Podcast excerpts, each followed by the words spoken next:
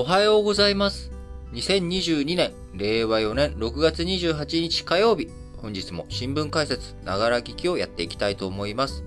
えーまず最初の話題、丸一として、えー日本の国債ですね。日本の、まあ、借金と言われる国債。えーこちらが、え日銀によって保有されている量が5割を超すという状態になっております。えー最近ね、あの、金利、えーこう、欧米先進諸国を中心に上げていくという情勢の中、日本の金利についても、えー市場において上昇傾向にあります。えーこの上昇傾向を食い止めるべく、えー日銀、えー0.25%、えー長期金利のね、上限を0.25%程度に抑える方針ということで、えー国債無制限に買い入れると。えーその0.25%のね、えー金利、利率で、えー日本、日銀がね、国債を買うということをやって、金利を0.25%より高くならないように、えー食い止めるという、オペレーション、公開オペ、買いオペっていうのをね、やっているわけですけれども、えーその結果、日銀が国債を買う。えーそうすると、当然発行されている日、えー国債のうち、日銀が保有する割合っていうのは増えていく。比率が高まっていくっていうわけですよね。で、この結果今、えー日本の国債の発行残高というのが、えー1021.1兆円、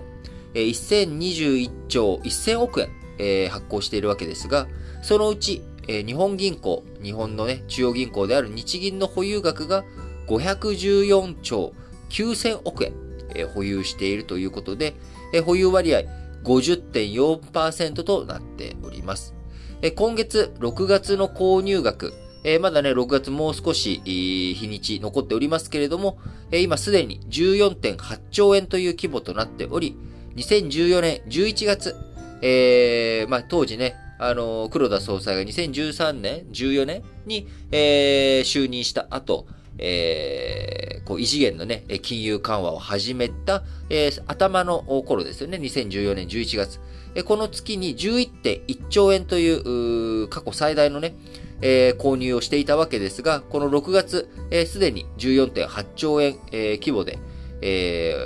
このね、2014年11月の11.1兆円をもうすでに大きく上回っており、残り、えー28、29、30、この3日間にかけて、最終的に15.9兆円、えー6月の購入高、いくんじゃないかというふうに見られております。えー改めてですけれども、金利というもの、えーこちらね、国債の金利、えーというのは、あー0.25%に例えばね、抑えようと思った時には、市場で、えー金、国債の人気がなくなると、国債の額面って下がるんですよね。えー例えば、えー1万円の国債があります。で、1万円の国債を買おうと思った時に、えー1万円じゃ高いよと。えー9000円にしてよというふうにしたら、えー9000円で買ったらですね、その額面1万円と9000円の差、この1万円と、えー1000円という差額がですね、将来、えー9000円で買った人にとっては、金利として返ってくるわけですよね。どういうことかというと、えー1万円の、こう、国債があって、えーそれに1%金利がついてるとしたら、1年後に1万100円で返ってくるわけです。ところが、えー金利1%じゃ、とてもじゃないけど国債買えないよ、いらないよ、えーっていう人のために、えー国債価格、じゃあ分かったと。で、えーこれ額面1万円じゃなくて、あの、9000円で売ってあげるよってすると、えーじゃあ買う側は9000円で買いましたと。じゃあ1年後いくらで返ってくるかっていうと、1万100円で返ってくるわけですよね。そうすると9000円で金利が1100円ついてくるということになるので、えーまあ十何パーセントという金利がついて、えーお得だと。えー1%から金利が、あ国債の額面が下がると金利の利率が上がるということになるわけですね。なので日銀は金利が上がるっていうのを抑え込みたかったら、金利、水準、その市場でね、売買されている額面価格よりも高く、いや、市場は9000円で買うんだったら、あ売り買いするんだったら大丈夫と。日銀がね、9500円で買ってあげるよと。